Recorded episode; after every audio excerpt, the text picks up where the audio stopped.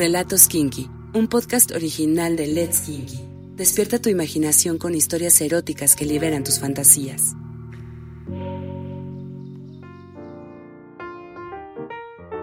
El resto de la noche preguntándose quién había sido que lo visitó en su estudio sin dejar de apartar la mirada de Mia y de su cita.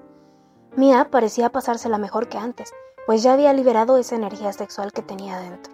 Recibió otro mensaje del barman, Matías, pidiéndole que se vieran una vez más, que quería hablar con ella. Ignoró el mensaje y siguió platicando con el hombre que tenía enfrente. Pasaron un par de horas más y pidieron la cuenta. Al salir, su cita, Antonio, notó que Mía le hacía un gesto de despedida a Matías y le preguntó si no se quería despedir bien de él. Un poco apenada de que se diera cuenta de que se conocían, se acercó a la barra y le pidió que la esperara, que si los podía acompañar mientras caminaban a su casa. Los dos aceptaron y lo esperaron solo unos minutos.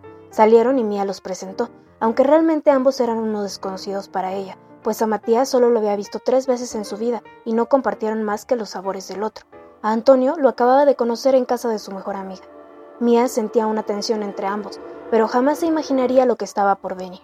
Los dos estaban tan interesados en su plática que no quiso cortarlos en cuanto llegaron a su casa, así que les invitó un último trago.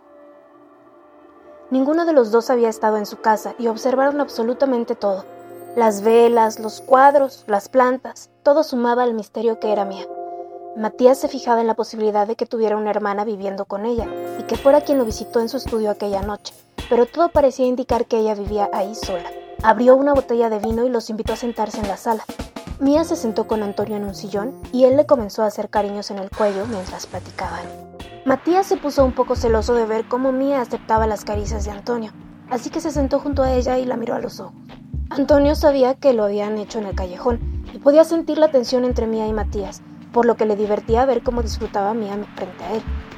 Ella sabía perfectamente qué estaba pasando esa noche en ese sillón. Notaba las ganas de ambos de estar con ella, así que con un ligero gesto les dio el sí a los dos. Mía volteó a ver a Antonio y él la tomó del cuello para acercarla a sus labios y besarla. Matías podía ver que sus lenguas se rozaban y chocaban. Al separarse, tuvo que limpiarse un poco la saliva que le había dejado pero fue inútil, pues Matías la besó todavía más intensamente. Ella no quería ir a su recámara tan pronto, quería jugar con ellos un rato antes de llevarse ambos a la cama. Dejó que la tocaran y le bajaran los tirantes para jugar con sus pechos desnudos. Matías se había olvidado de detalles que faltaban, pues él estaba ahí para complacerla a ella.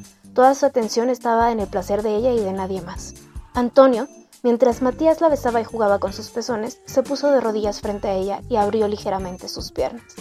Ella las abrió todavía más, aprobando lo que Antonio quisiera hacer. Antes de que Antonio pudiera hacer lo que tenía planeado, sonó el timbre de la puerta, dejando a todos con la sangre hirviendo.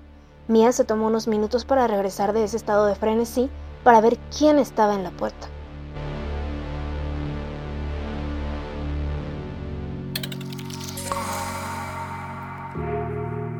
Sigue nuestro canal y no te pierdas ningún relato erótico. Let's Kinky, dale sentido a tus sentidos.